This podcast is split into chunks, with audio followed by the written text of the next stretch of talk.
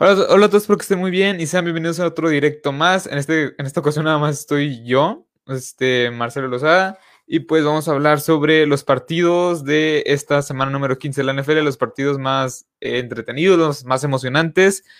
Y pues vamos a arrancar rápidamente con los Cardinals versus Eagles. ¿Qué puedo decir de este partido? Ok, este partido, Cardinals versus, Cardinals versus Eagles. Aquí dos cosas. Ganaron los Cardinals.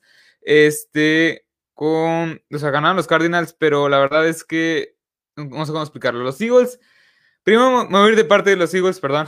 Este, los Eagles ganaron, perdón, perdieron, pero están muy competitivos en su división. Perdieron y ganaron los Cowboys. Eso quiere decir que la división está muy cerrada. Si pierden otro partido, están fuera de postemporada. Los Cardinals se vieron bastante bien. El partido fue muy entretenido. Pero igual los dos equipos están por un, están al hilo. O sea, están para este, para un boleto de playoff y los Cardinals, o sea, los Cardinals, Colin Murray se vio bastante bien. Este, aquí no tengo las estadísticas, pero Colin Murray se, vio bastante bien. Eh, lo que no me, no sé, como que lo que no me gusta tanto de los Cardinals es esta defensiva que permite muchos puntos, permite mucho este, por el ataque terrestre, permite mucho por eh, el ataque aéreo. Colin Murray todavía me encanta como coreback, ya lo, ya lo he dicho en anteriores directos. Y creo que pueden llegar a estar en playoff. puede que sí lleguen a estar en playoff. Este, pero no sé, no sé si pueden llegar a avanzar. Eh, no sé si estos Cardinals les alcance con el head coach, con el coreback. Pero bueno, los Eagles, los Eagles se vieron bastante bien con el coreback novato Jalen Hurts. Se vieron bastante bien corriendo el balón con él y lanzando. Tuvo 27 puntos fantasy. Eh, varios touchdowns, dos por tierra, si no me equivoco, y otro más por la, dos más por la vía aérea. No me, no me, no, me quiero, no quiero echar mentiras, la verdad no tengo, muy no, no tengo muy bien esa estadística.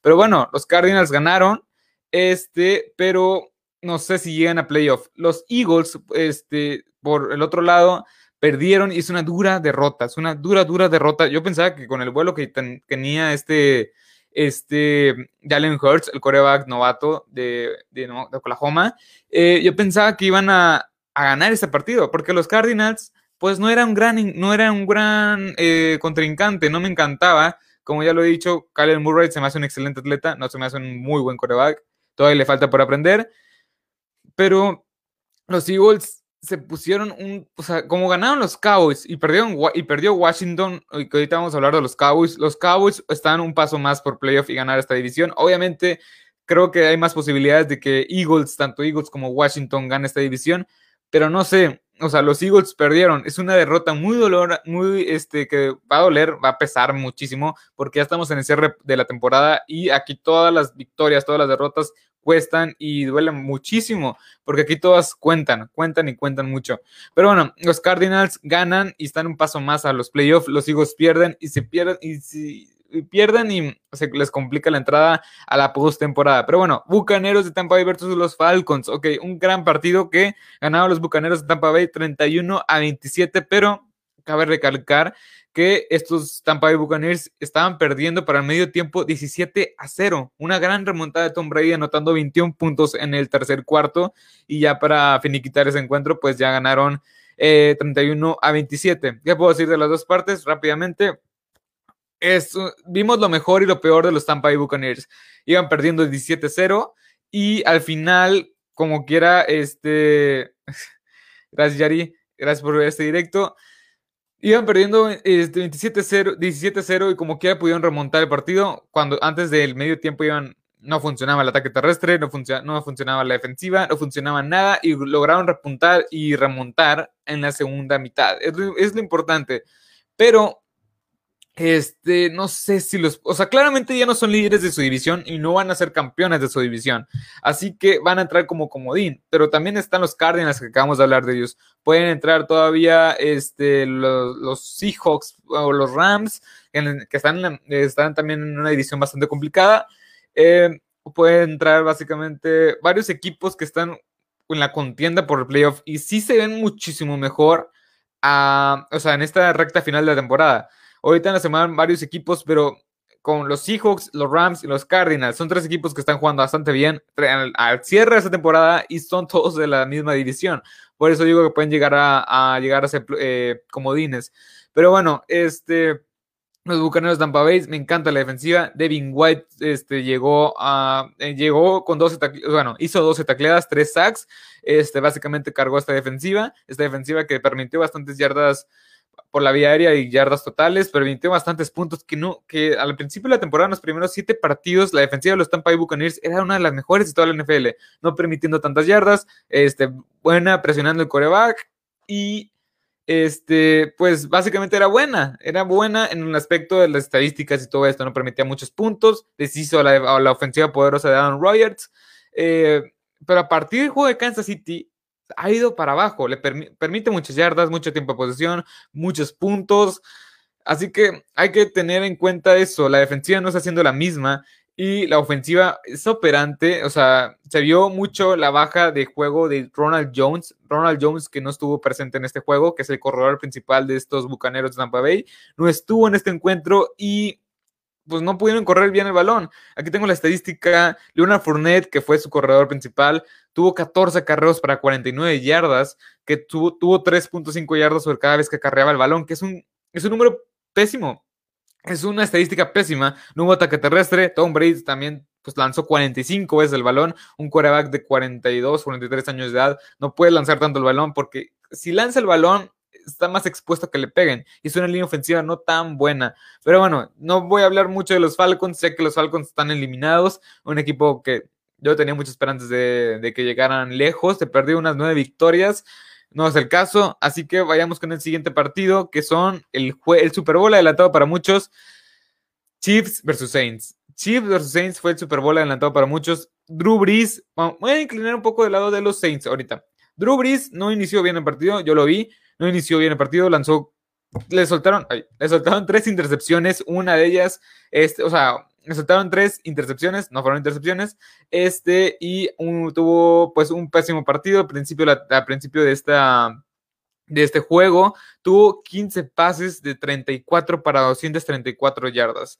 Tres touchdowns y la intercepción que ya mencioné. No tuvo el gran juego. La defensiva tuvo que salir para tratar de tener una ofensiva poderosa de este Pat Mahomes. Pero bueno, la defensiva es lo que lo que va a hacer que este equipo de los New Orleans Saints puedan llegar lejos en postemporada y puedan llegar lejos en playoff, o sea, pueden ser competitivos, puedan ser este equipo número uno de la conferencia, que ahorita no lo son, que ahorita son los Packers.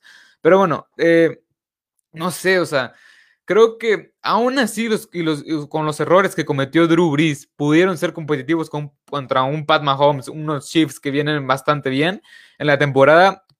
o sea, creo que o sea, pueden ser grandes contendientes al Super Bowl y son los favoritos, o sea, para tanto así que este, este encuentro se llamaba el Super Bowl adelantado. Así que Drew Brees, pues no sé, o sea, se le, o sea, viene una lesión fuerte, se, le quebraron las costillas y se fisuró un, un, pulmón, así que no, no lo sentía tan cómodo. A veces sí lo sentía como que forzaba mucho los pases, no lo sentía tan cómodo en la, en la bolsa de protección.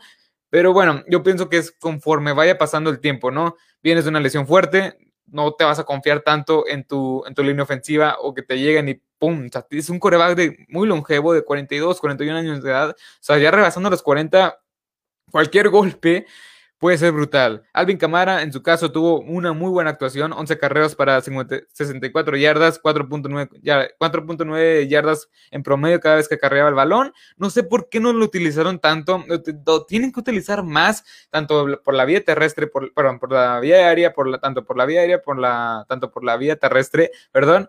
Eh, y Emmanuel Sanders fue el primer el receptor número uno, cuatro recepciones para 70 yardas. Hasta ahí de parte de los Saints, buena defensiva, una ofensiva muy limitante, creo que es la palabra, con un Drew Brees oxidado que todavía le falta mucho. Este no es el mismo Drew Brees, las lesiones lo han atacado esta temporada y la temporada anterior también lo vimos con ese esguince, eh, o no me acuerdo que también una lesión en el pulgar, pero bueno, vayamos con el siguiente, bueno, con los Chiefs. Los Chiefs básicamente es el partido de Pat Mahomes, es el partido en el que más he visto a Pat Mahomes hacer jugadas increíbles. O sea, Pat Mahomes es un quarterback fuera de serie, es el mejor quarterback que yo he visto en los últimos dos, tres, cuatro años. Este, y sin duda alguna, es, una, es un equipo de los Chiefs bastante fuerte, candidato serio a ser un, a un este, contendiente directo al Super Bowl. Es un candidato a llevarse el Super Bowl y con eso sería un bicampeonato. Así que no sé, no sé, no sé, no me quiero ilusionar porque este equipo no lo para nadie. O sea, los, los Raiders que lo hicieron hace un mes más o menos, que es la única derrota que tienen, pero no sé, o sea, el Pat Mahomes está haciendo las jugadas increíbles, está teniendo partidos muy buenos y esta defensiva de los, de los Chiefs que está jugando un gran nivel con Tyron Matthew, Version Brilliant, Frank Clark, etcétera. Pero estos, estos Chiefs tienen a Patrick Mahomes, Adam, este, perdón, este Andy Reid, el head coach, y están haciendo las cosas muy bien. Eso es lo que más me, me llama la atención. Que no, no hay una defensiva que pare a Patrick Mahomes, a Patrick Mahomes. Así que no sé, no, ni la defensiva de los Saints, que es una de las mejores en todos los rubros, pudo hacerlo. No sé qué defensiva lo pueda llegar a hacer. Así que los Chiefs ganan, es el mejor equipo hoy por hoy en toda la NFL. Y pues, este, pues ya, sin más que decir, vamos, vayamos con el siguiente partido, que son los 49ers contra los Dallas Cowboys. Esto lo tenía que poner porque todo esto tiene implicaciones de playoff indirecto, indirecta o directamente este, a, las a las diferentes divisiones de la NFC. Pero bueno, los Cowboys ganan con un marcador de 41, aquí lo tengo anotado, perdón, este 41-33, que es básico, o sea, básicamente tuvieron un gran partido, la defensiva y la ofensiva. Bueno, primero voy con los, con los 49ers, que es un equipo que está muy, muy mermado de lesiones. Está, yo, no está ni George Kittle, no está ni su coreback, no está, no está Nick Bosa. Bueno, todas las lesiones que conocíamos, pues aquí se dieron, aquí este, ya nos dimos cuenta qué, posiciones faltan. No hay mucho pass rush, no, hay no, no, está tu coreback principal, no está tu principal arma la ofensiva, que era George Kittle, no tienes un ataque terrestre amenazante, tuvieron más de 100 yardas por la vía terrestre combinadas, así que eso está bien. Eh, pero no sé, o sea, los 49ers ya están fuera de playoff, este, y no sé, o sea, es un año muy feo, o sea, se unen a una larga, a una lista de equipos que llegaron a playoff y al siguiente año tienen marca perdedora, porque ahorita ya los 49ers ya no están fuera de playoff. Matemáticamente pueden entrar, creo, pero ya es casi imposible que estos 49ers lleguen a aspirar a, a llegar al Super Bowl. Pero bueno, eh, ahora pasamos al lado de los Cowboys. Los Cowboys que lo hicieron bastante bien, tanto ofensivamente lo hicieron eficiente. Eficiente con eso basta. Sin Ezekiel Elliott, que es su principal corredor. Este, y sin la línea ofensiva, la línea ofensiva la verdad estuvo bastante floja esta, este juego. Y la defensiva fue la que hizo las jugadas importantes. Donovan Wilson con la intercepción. Eh, tuvieron dos intercepciones, eh, un fumble creo forzado, la defensiva haciendo el trabajo bien, lo que no veníamos viendo a lo largo de la temporada lo hicieron en este partido, claramente contra unos 49ers que carecen de talento. Pero no sé, con esta victoria y con la derrota de Washington y con la derrota de Filadelfia, los este ah, perdón, los Cowboys ahorita mismo están en la pelea por los playoffs. Ahorita mismo están pueden entrar como líderes divisionales, ya que Washington no tiene un quarterback fijo. Dwayne Haskins no es, la, no es la respuesta. Alex Smith no sabemos hasta cuándo va a regresar bien sano. Y Jalen Hurts, pues sí, es un novato al final del día. Puede hacer las cosas bien, pero es un novato. Eh, no sé el calendario ahorita mismo, pero este, según yo, Filadelfia va contra los Cowboys y los Cowboys cierran con los Giants. Así que son dos duelos divisionales que van a van a marcar la división y van a marcar quién entra y quién no entra a los playoffs. Pero bueno, los Giants, es que aquí es lo, importante. Los Giants no tienen a Daniel Jones, que es su principal coreback, bueno, su coreback titular. Tampoco lo tiene Washington y tampoco lo tiene, bueno, los cuatro corebacks de esta división no están, los titulares. Este, pero Andy Dalton es el que lo está haciendo bastante bien, o mejor, mejor, mejor dicho. Y los, los Cowboys esta, esta semana salen como el único ganador eh, de esta división. Los demás, los otros tres equipos perdieron. Pero bueno, los Cowboys están en la contienda por llegar a los playoffs. Y vayamos con el penúltimo partido de Patriots versus Dolphins. Ok, los Dolphins ganaron 22 a, 12, si no me equivoco. Pero, no, ok, aquí me voy a inclinar. Aquí voy a dividirlo. Vamos, vayamos con los Dolphins. Los Dolphins, a ver, una disculpa, ahí está. Este, los Dolphins traen una gran defensiva un, buenos equipos especiales y una ofensiva operable. Eso quiere o sea, eso, con eso basta. Con eso basta. Creo que tienen marca de 10 ganados, 5 perdidos, si no me equivoco. Eh, y están haciendo las cosas bastante bien. Brian Flores, ex coordinador defensivo de los Pats, de Dios su merecido Bill Belichick, y está haciendo las cosas bien. Va a entrar a playoff o sea, me sorprendería bastante. Creo que va a entrar como, como Dean, porque está Buffalo ahí peleando duro en la división. Y no sé, no sé si estos Dolphins les alcance para llegar a ser líderes divisionales, que hace mucho que no lo veo. Eh, pero como comodín, yo creo que sí, estos Dolphins pueden llegar a pasar a playoff. Pero no sé si no sé si con, o sea, no sé si lleguen a pasar a los playoffs como líderes divisionales. Sería increíble destronar a Buffalo, que está, está ha estado al tope de la división, ha estado al frente de la división durante toda la temporada. Pero bueno, los Pats, los Pats fuera, fuera postemporada están oficialmente eliminados. Estos Patriots que han llegado a los playoffs a lo largo de los últimos 20 años con, de la mano de Tom Brady y Bill Belichick. Y ahorita mismo no está Tom Brady, pero sí está Bill Belichick Así que no llegaron, no llegaron a playoff. ¿Qué puedo decir de esto?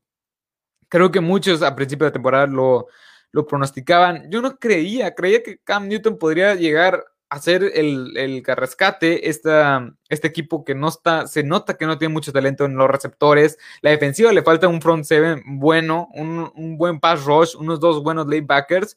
La, la, secundaria es lo más rescatable, pero Stephon Gilmore se le acaba el contrato este año y también salió lesionado, así y posiblemente no lo veamos el siguiente año. Stephon Gilmore, que es el principal arma en la defensiva, su principal cornerback, que fue el defensivo del año la temporada pasada. Eh, sigue estando JC Jackson, David McCordy. Pues David McCordy, el safety, está haciendo, se está haciendo viejo, así que no sé.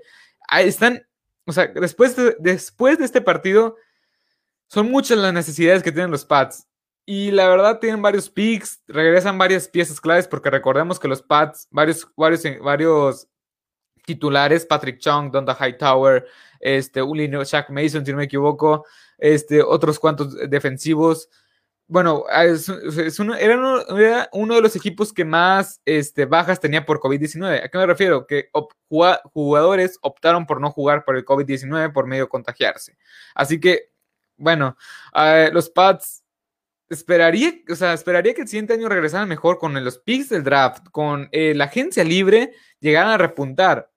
Pero no sé, o sea, a lo mejor simplemente ocupas despedir a todos y hacer una renovación con el draft y hacer un equipo más competitivo desde adentro, o sea, desde, desde los cimientos, por así decirlo. Dejar Don't Hightower, dejar a pues, Patrick Chung, dejar, dejar a JC Jackson, dejar ir a Stephen Gilmore y hacer un buen equipo otra vez, un equipo joven, no, no los mismos veteranos, un equipo joven, porque este equipo está siendo viejo.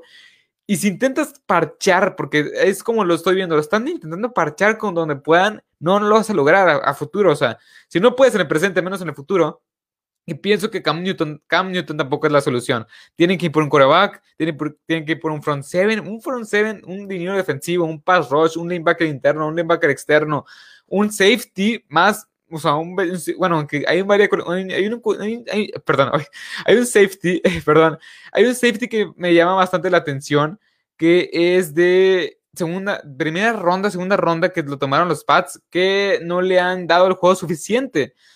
No sé, o sea, estos Pats, ya me entretuve mucho con los Pats, pero es un tema muy que hay que hablar porque los Pats por primera vez en 20 años no están en playoff. Están oficialmente eliminados, tienen marca perdedora y Bill Belichick la está pasando mal con el talento que tiene alrededor y la verdad, pues hasta ahí este, este juego. Vamos con el siguiente, los Steelers versus Bengals. Los Steelers versus Bengals.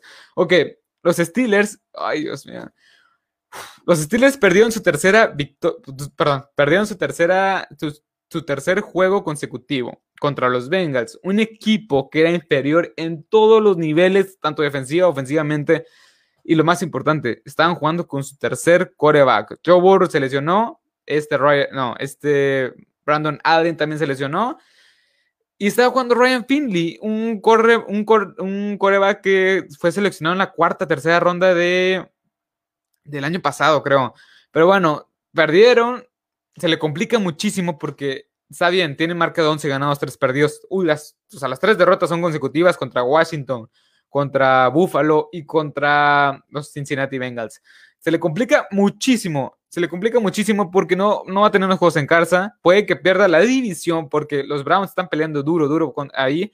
Eh, y no sé, este, los, los Steelers están, están en un claro declive. Claramente no tienen ataque terrestre. La defensiva permite muchas yardas por tierra. Está claro que las, las lesiones que ya las conocíamos están pues están, este, están, ¿cómo explicarlo? O sea, se notan, se notan las lesiones que tienen en la defensiva.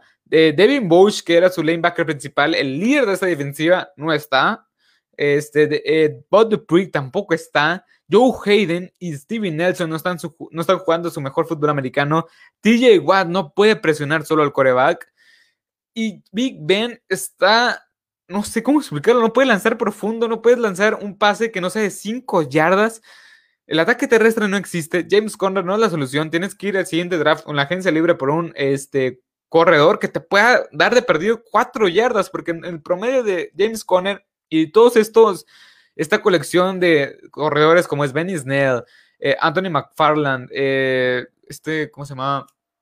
También hay otro que se llamaba el nombre. Ah, bueno, esta colección, este grupo de corredores no pueden superar las cuatro yardas por cada vez que acarrean el balón.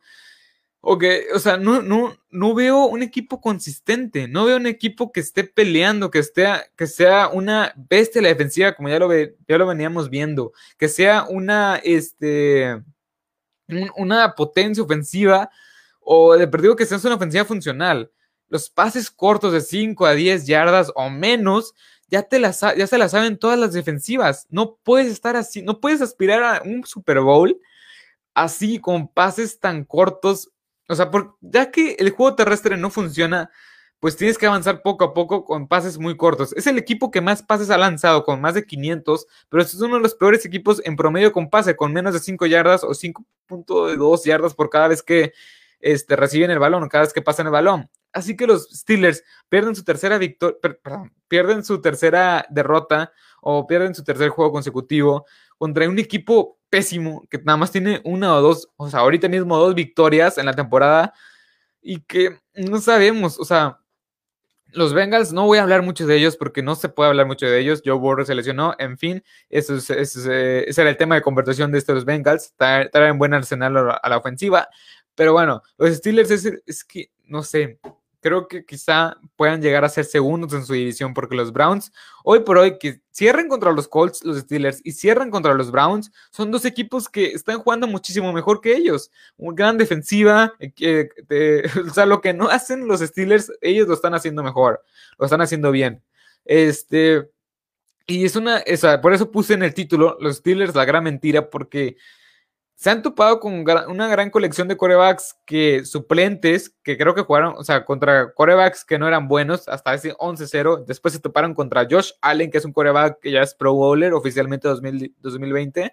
Después se toparon con eh, Alex Smith. Bueno, Alex Smith primero, luego eh, Josh Allen y después, pues Ryan Finley, que es un casi don nadie, o sea, un, o sea, un jugador tomado en la cuarta, tercera ronda de hace un año, no sé, esos Steelers sí es una gran mentira. O sea, sí es, mm, es, no sé, ah, es que como que sí me gustan los Steelers, es un, es un equipo el cual sí me gusta verlo en playoff, pero hay, mucha, este, hay, o sea, no sé, o sea, no hay defensiva, la defensiva no está jugando a su gran nivel, y la ofensiva es una ofensiva que está siendo muy limitada. Pero bueno, eh, los Browns jugaron con el tercer coreback suplente y los hizo, y lo hizo súper bien.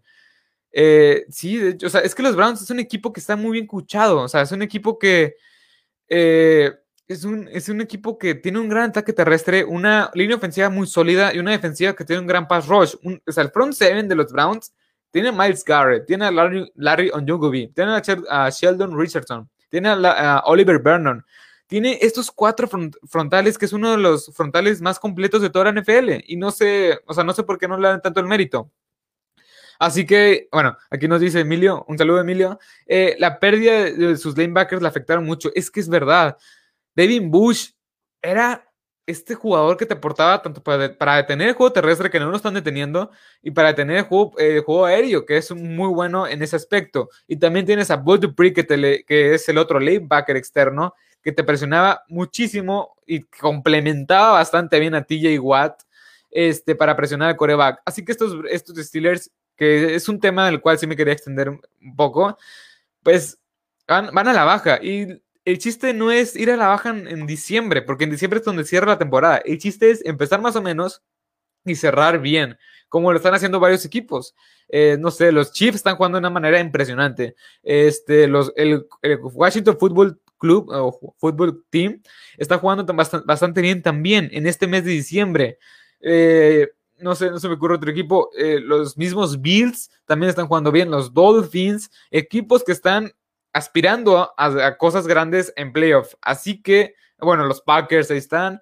Así que estos Steelers, pues para mí son la gran mentira hoy por hoy. Bueno, no la gran mentira, pero sí se vieron, bueno, ahí está, se vieron, se vieron bastante beneficiados de una serie de factores, pues que les combinó, o sea, sí, no sé, o sea, la defensiva pesa muchísimo lo que dijo Emilio, lo de sus lanebackers, la, la secundaria no está jugando nada bien, TJ Watt es el único que veo que está aportando poco a poco a esta defensiva, y la ofensiva es la que más me deja o sea, la ofensiva es la que más me deja muchas dudas porque está avanzando poco. O sea, no, la ofensiva no, no me gusta para nada. La verdad, la ofensiva es la que, o sea, ocupas correr eficientemente el balón, hacer un playbook, un play calling, un, un, un plan de juego que te ayude a que tus corredores pues, te puedan ganar de perdido 3, 4 yardas cada vez que cargan el balón. Pero bueno, hasta aquí, hasta aquí, bueno, Washington para Super Bowl pues posiblemente si es que regresa Alex Smith, si no regresa Alex Smith, la verdad yo no lo veo en el Super Bowl. Pero bueno, espero que les haya gustado este directo. Es, síganme en todas las plataformas en las cuales estoy, porque este, este directo se resube a tanto Insta, no, Instagram, no, se resube aquí mismo en Facebook, en YouTube, en Apple Podcast, Google Podcast, en Anchor, en Spotify y creo que ya en todas, en todas las plataformas lo lo pueden encontrar con Marcelo Lozada y le estará apareciendo ahí la, misma foto, la que estoy ahí con una sudadera amarilla. Y sin más que decir, pues, este, el día jueves, Nochebuena, creo que está, estaremos haciendo un directo dando los picks, las predicciones de la semana 16 de la NFL, que ya casi se acaba la NFL. El mismo jueves también va a haber eh, eh, juego. El jueves va a haber no me acuerdo quién va a jugar, pero también el, viernes que es Navidad. Pero bueno, hasta aquí el directo de hoy. Luego me enrollo y se alarga mucho este directo y no quiero que se, no quiero que se alargue. Pero bueno, espero que les haya gustado este episodio. Bueno, este episodio, ¿no? Este directo, este episodio directo. Este, así que hasta la próxima, hasta el jueves, mejor dicho, hasta el jueves. Adiós.